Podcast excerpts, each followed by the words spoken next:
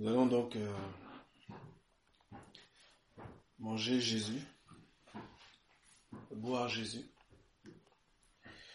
Car celui qui ne mange pas Jésus, qui ne boit pas Jésus, euh, n'a pas la vie en lui-même. C'est lui qui nous l'a dit. Aujourd'hui, grâce au fait que lui-même a renouvelé notre intelligence, on comprend cette parole. Mais sans intelligence renouvelée, ça aurait été un peu compliqué. Et je pense qu'on aurait été comme les, les juifs de l'époque, pour dire, mais qu'est-ce qu'il est en train de nous dire? Il veut qu'on aille chercher notre couteau, notre fourchette, qu'on commence à le découper, là maintenant? Non. Quelqu'un veut-il avoir la vie Qu'il mange la parole de Dieu? Quelqu'un veut-il avoir la vie Qu'il boive la parole de Dieu? La parole de Dieu, c'est Jésus. Et la parole est la santé pour toute notre chair. C'est pas moi qui le dit, c'est la Bible elle-même qui le dit, dans le livre des Proverbes. Ça ne veut pas dire qu'on ne peut pas un jour tomber malade. Mais si tu crois, et Dieu le veut, parce qu'il l'a déjà dit, mais si tu crois, il est capable de fortifier ta chair, la guérir. Bien, nous allons passer au message du jour. La parole du jour sera dans l'évangile de Matthieu, au chapitre 7. Et le message, le titre du message aujourd'hui sera La volonté de Dieu, c'est ton bien. La volonté de Dieu, c'est ton bien. Nous allons donc lire nous allons commencer au premier verset. Nous allons lire tout le chapitre et nous allons ensuite zoomer sur un passage précis. Et pour cela, nous avons besoin de lire tout le chapitre. Qui commence ceci. Il continue le sermon, ce qu'on a appelé le sermon sur la montagne, il le continue par ceci. Ne jugez point afin que vous ne soyez point jugés. Car on vous jugera du jugement dont vous jugez, et l'on vous mesurera avec la mesure dont vous mesurerez. Dans l'épître aux Corinthiens, l'apôtre Paul nous apprend que nous devons juger.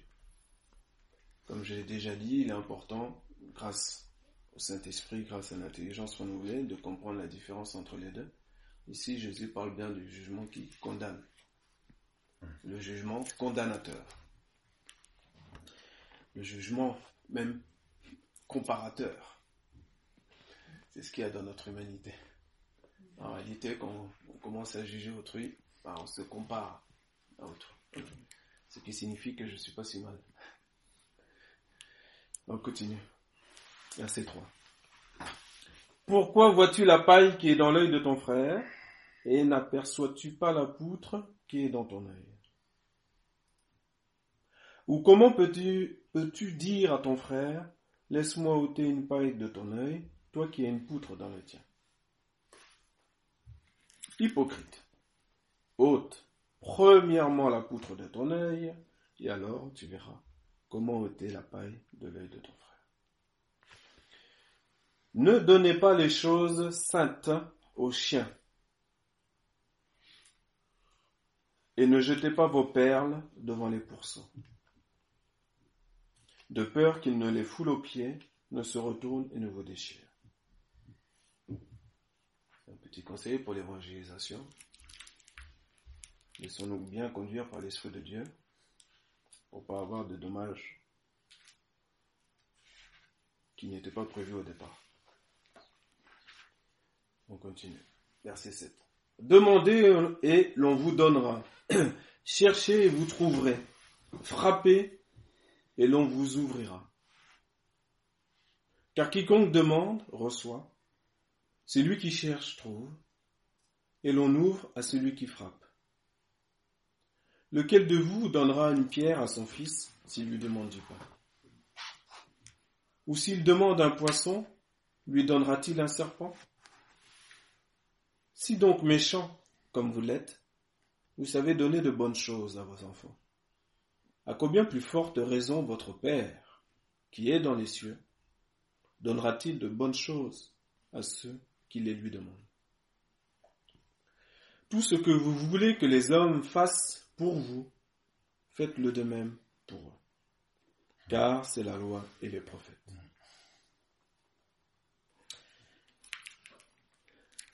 Une petite pause. Est-ce que jusqu'ici, y a-t-il besoin d'étudier à quelle époque ou comment Matthieu a écrit ce texte? Comment a-t-il été Dans quelles conditions temporelles, contextuelles a-t-il été? Y a-t-il besoin à ce stade-là que j'aille traduire le grec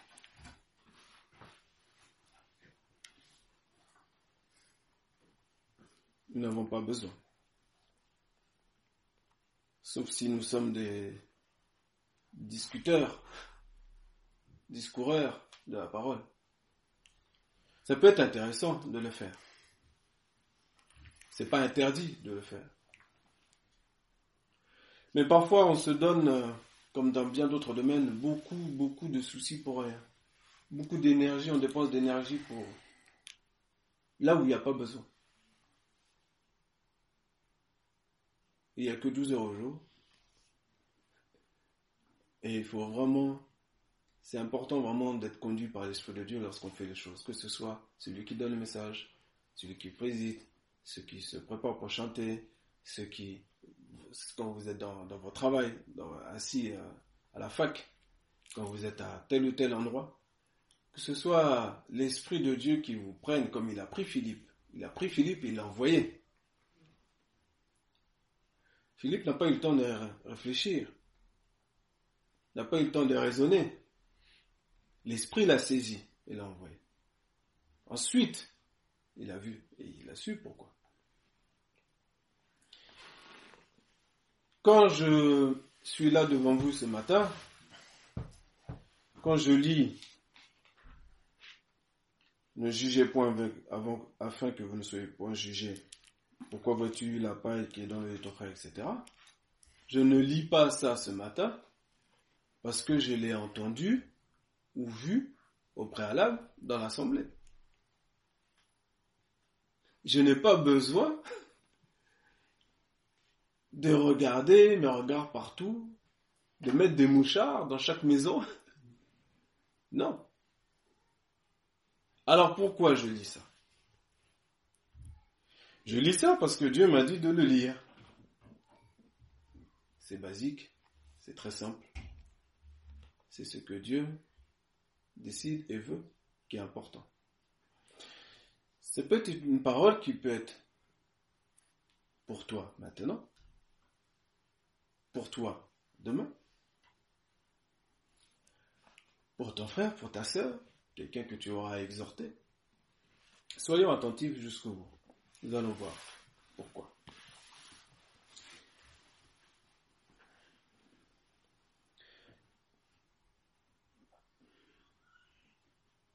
Verset 13. Entrez par la porte étroite, car large est la porte, spacieux est le chemin qui mène à la perdition. Et il y en a beaucoup qui entre par là. Parce que c'est beaucoup plus facile, bien sûr, aisé. Dieu va nous demander des choses qui seront difficiles. Il faut que ce soit clair. Il faut accepter de communier aux souffrances de Christ pour participer aux réjouissances de Christ. Quand je parle souvent des souffrances, c'est pas pour rien. Mais la vie chrétienne, c'est pas que souffrance.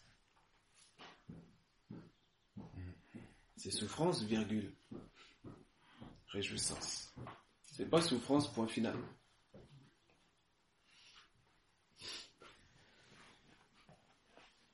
Tout cela s'accapare par la foi. On continue. Verset 15. Gardez-vous des faux prophètes. Ils viennent à vous en vêtements de brebis, mais au-dedans, ce sont des loups ravisseurs.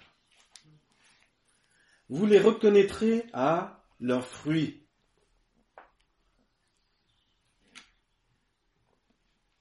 Intéressant.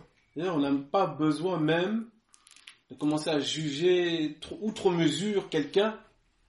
Tu peux être très lent, très patient. Tu attends juste la récolte des fruits. C'est les fruits qui, parlent, qui vont parler.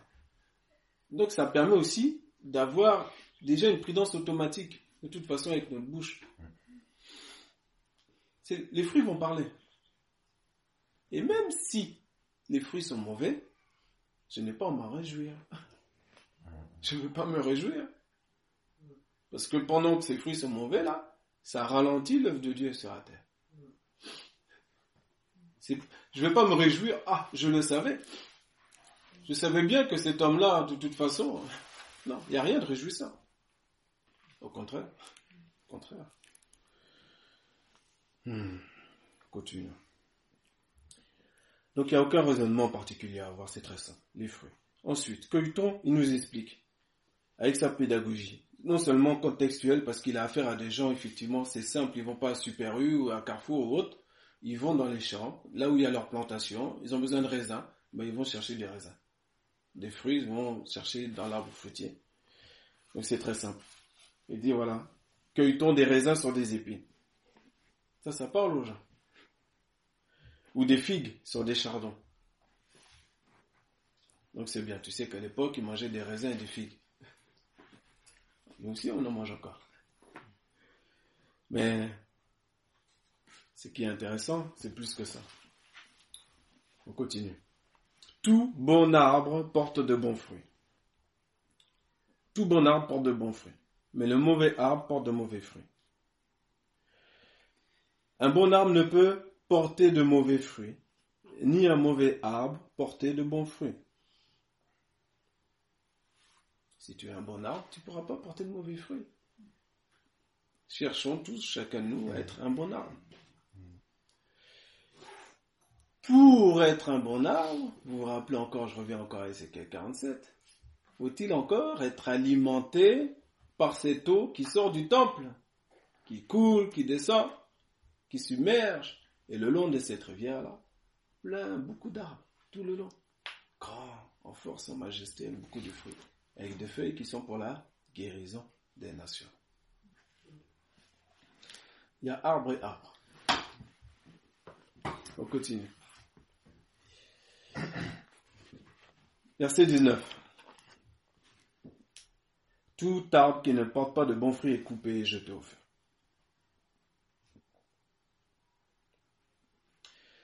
C'est donc à leurs fruits que vous les reconnaîtrez. Ça, peut calmer un peu. Le Seigneur ne nous dit pas ça pour nous faire peur, mais pour que, une fois qu'on n'a pas oublié les premiers versets qu'on a lus, qu'on se concentre sur soi-même et qu'on demande au Seigneur qu'on fasse une sorte d'introspection, qu'on fait un petit coup euh, en arrière ou au présent pour savoir est-ce qu'on porte de bons fruits où j'en suis. C'est important. Peu importe la taille du fruit, hein, en fait. C'est important ça aussi. Peu importe la taille du fruit, du moment qu'il soit bon, ça suffit. Pourvu qu'il soit nombreux, bien sûr. Mais il faut déjà commencer par un.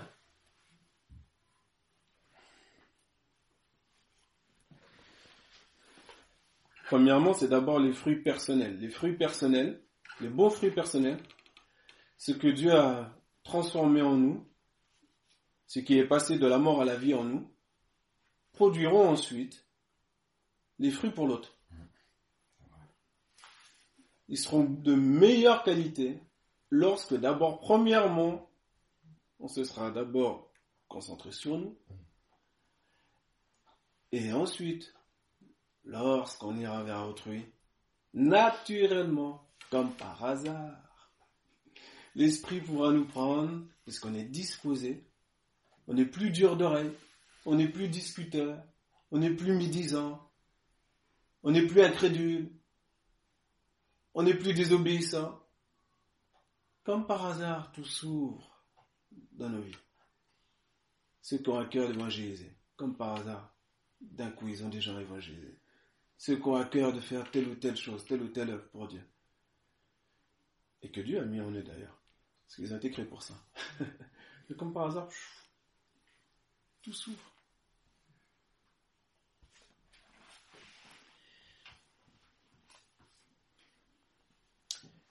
Nous ne voulons pas être jetés au feu. Amen. Verset 21. On va commencer le message maintenant. Ceux qui me disent Seigneur, Seigneur, n'entreront pas tous dans le royaume des cieux. Mais celui-là seul qui fait la volonté de mon Père qui est dans les cieux.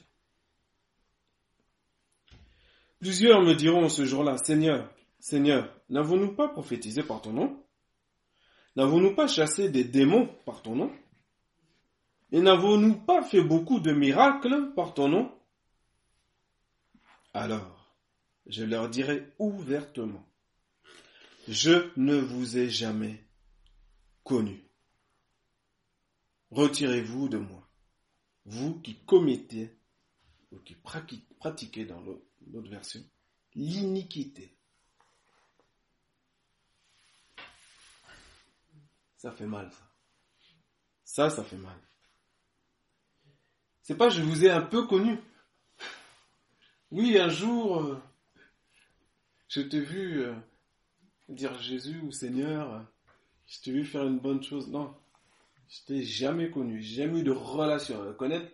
Là, effectivement, on peut rentrer dans les traductions en profondeur, mais je n'ai jamais eu de relation avec toi. Est-ce que tu es quelqu'un qui commet l'iniquité, l'injustice? Tu ne cherches pas à faire des œuvres justes. L'iniquité. Jamais connu. Jamais eu de relation avec toi. Il peut, ce que Dieu a dit, ça mal accompli.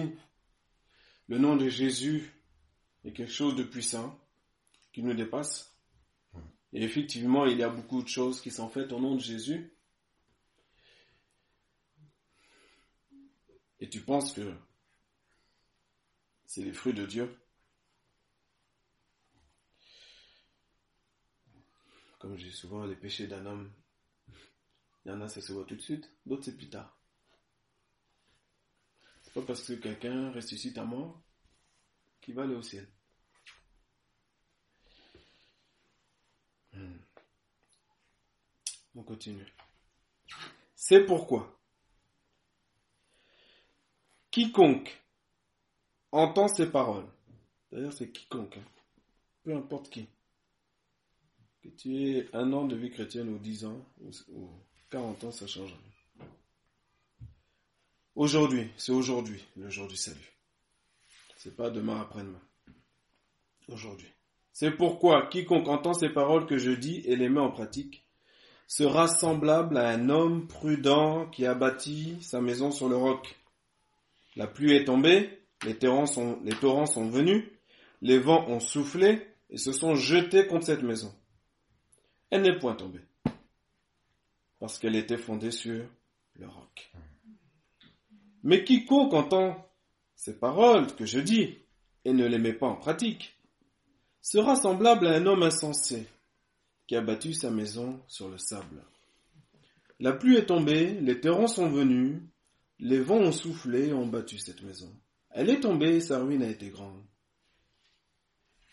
Après que Jésus eut achevé ses discours, la foule fut frappée de sa doctrine, car il enseignait comme ayant autorité et non pas comme leur scribe. Amen. Commençons le message. Les scribes ont quand même la loi et les prophètes. C'est étonnant. Ils ne sont pas sans instruction. Ils ont une connaissance. Et quand ils ouvrent la bouche, c'est pas la même chose que Jésus.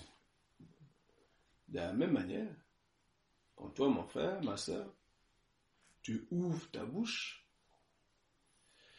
que ce soit pour consoler, exhorter, que ce soit pour chanter, pour prêcher, présider, tout ce que tu fais au nom de Dieu. Qu'on puisse, s'il te plaît, pitié, si j'ose dire, laisse l'Esprit de Dieu agir en toi. L'Esprit de Dieu a de l'autorité. L'Esprit de Dieu connaît mieux les choses que toi. L'Esprit de Dieu est plus fort que toi, plus intelligent, plus sage. Laissons-nous conduire par son Esprit. Nous avons besoin de ça. Sinon, les gens, vous savez, ils vont écouter. les gens sont polis, hein. même les gens dans le monde sont polis, il ne faut pas croire. Ils ont une capacité aussi d'écoute, ils peuvent t'écouter. Tu vas croire que tu as touché le cœur. Tu n'as rien touché du tout. Une fois que tu es parti, ils disent, bon, il m'a saoulé, tu vas être peut-être insulté de témoin de Jéhovah ou autre. Tu sais pas quel autre. non. Cherche à avoir la, la parole de Dieu, la parole à propos, qu'elle est douce et agréable cette parole-là. Tu vois? Tu vis juste là. Mais ça, c'est pas par notre intelligence par l'Esprit. L'Esprit nous saisit, nous fait parler, te fait faire des choses incroyables. Il a fait faire à David de louer Dieu, torse nu, un roi.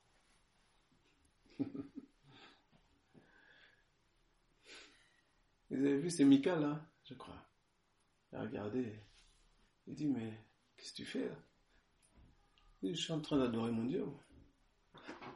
Moi, je suis le roi David la mesure qu'en moi, je ne t'ai pas demandé de critiquer ce que je suis en train de faire.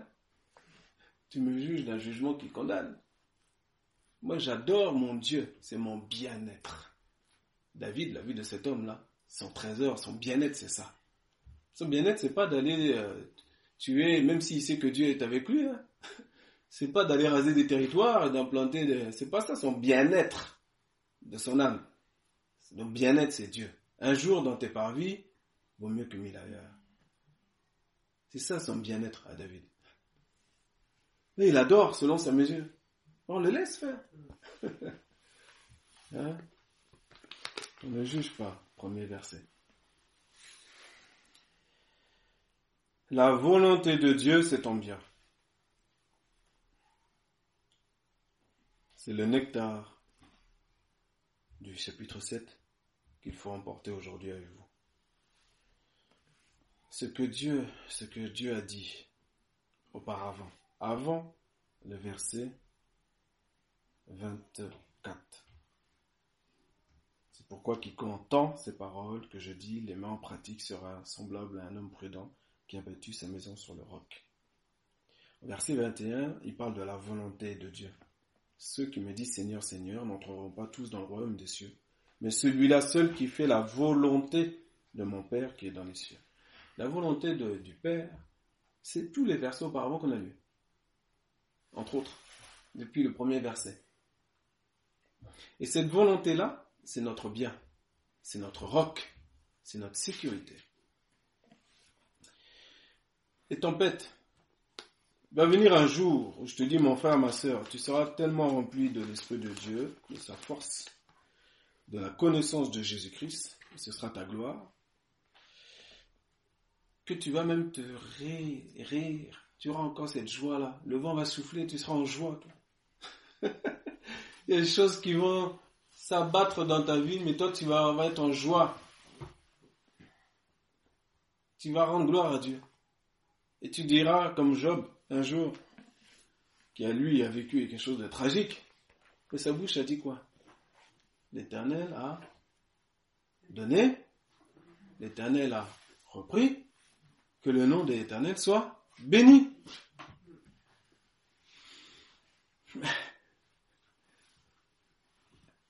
Est-ce qu'on comprend cette chose-là que Job a vécue? C'est pas des contes de fées. Hein? hein? Job est de la même nature que nous. Et il est capable de te faire prononcer cette parole-là. Ou une autre forme de ce type de parole-là. Il est capable. Pour cela, il faut que tu sois dans la dispensation dans laquelle nous sommes. Si tu ne laisses pas le Saint-Esprit agir en toi, t'aider, te guider, tu es mal barré. Parce que la première petite euh, problématique, tu feras partie du camp des pleureurs ou des pleureuses. Et de ceux qui murmurent et qui se plaignent tout le temps.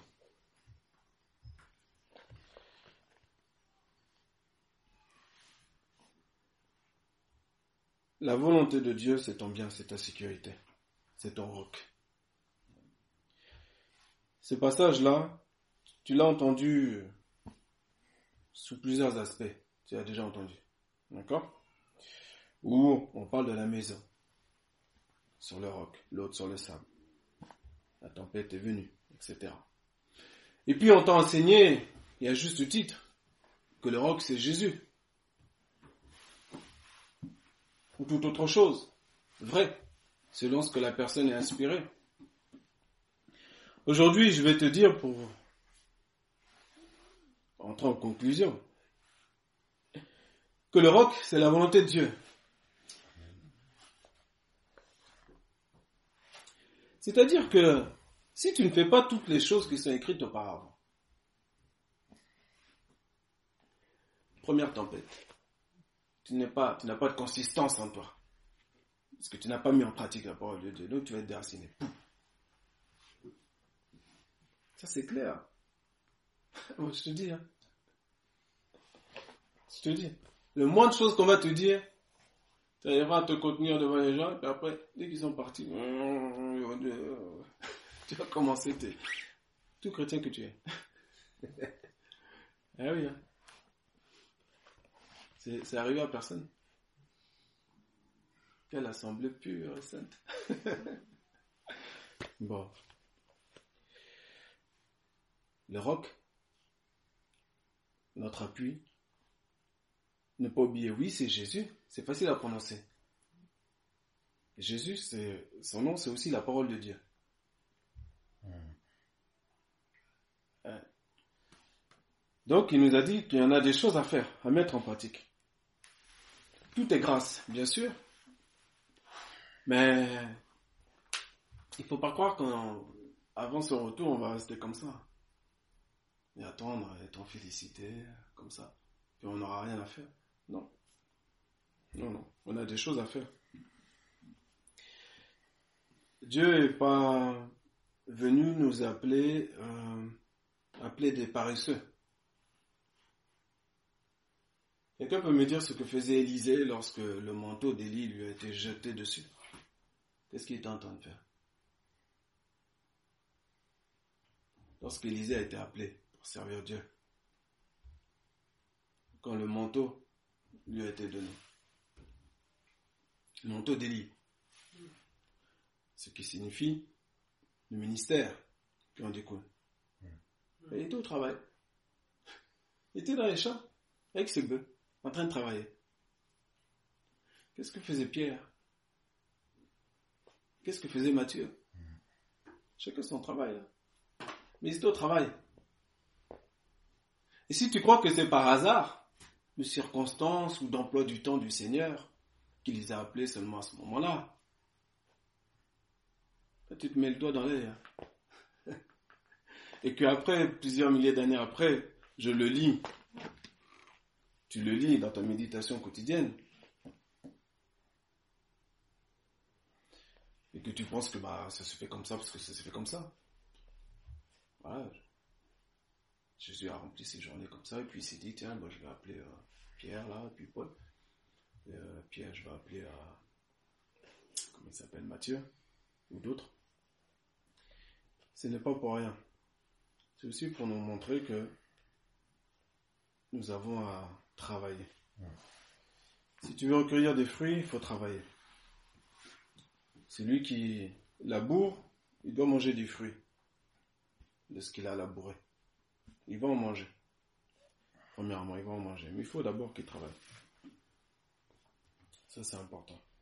Que tu sois dans, peu importe ton ministère, peu importe même, je dirais, je ne vais même pas parler de ministère individuel, je parlais du ministère de l'Église, hein, global. Si tu n'es pas un intercesseur, si tu... Et quand je parle d'intercesseur, je ne parle pas d'intercesseur comme étant un titre, hein, comme on a fait comme dans certaines églises où on te met sur le piédestal, on dit lui c'est l'intercesseur. non, faut prier. Faut prier. Ça c'est la parole de Dieu, c'est pour tout le monde. Sans se relâcher. Faut toujours prier sans se relâcher. Il y a une parole de prière. Tu penses à quelqu'un, tu veux savoir comment il va. Prends ton téléphone, téléphone. Va le voir, prends de ton temps, c'est du travail. Si tu crois que l'œuvre de Dieu va se faire devant la télévision 6 heures par jour, il est mal barré. Quand c'est pas la télé, c'est le téléphone. Quand c'est pas le téléphone, c'est autre chose.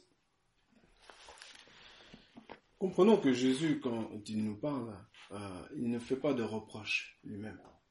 Il remet toujours ses disciples je ne sais pas comment vous lisez la parole de Dieu, mais c'est comme ça que je le vois en tout cas. La seule chose, le problème, de, le problème qu'on a avec Jésus, c'est qu'il ne peut pas dire autre chose que la vérité. c'est ça. il ne sait pas faire. mais après, ce qui est bien, c'est qu'il remet, tu le vois dans différentes histoires, il remet la personne dans le droit chemin. Ce qu'il l'aime. Et il ne veut pas que nous soyons un mauvais arbre nous soyons coupés et jetés au feu. Ou dans une autre parole prononcée par Jésus lui-même, il dira Amenez-les-moi devant moi, tous ceux-là qui n'ont pas voulu que je règne sur eux, et coupez-les en pièces.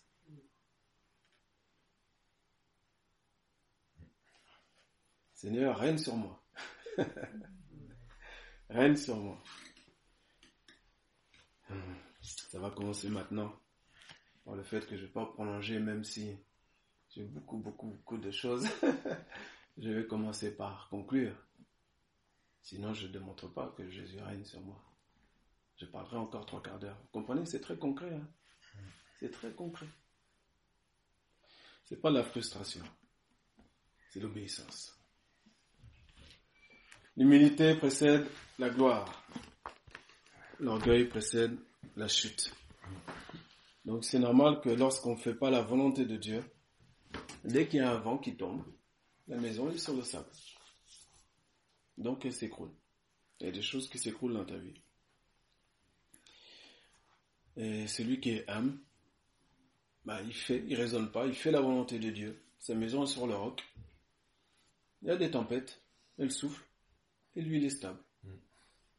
Il ne sait même pas intellectuellement à quel point et comment ça fonctionne qu'il soit stable, en tout cas, il l'est.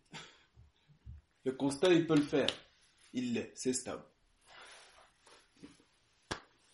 Donc ça l'encourage à toujours faire la volonté de Dieu. La volonté de Dieu, c'est notre bien, c'est notre roc. Amen.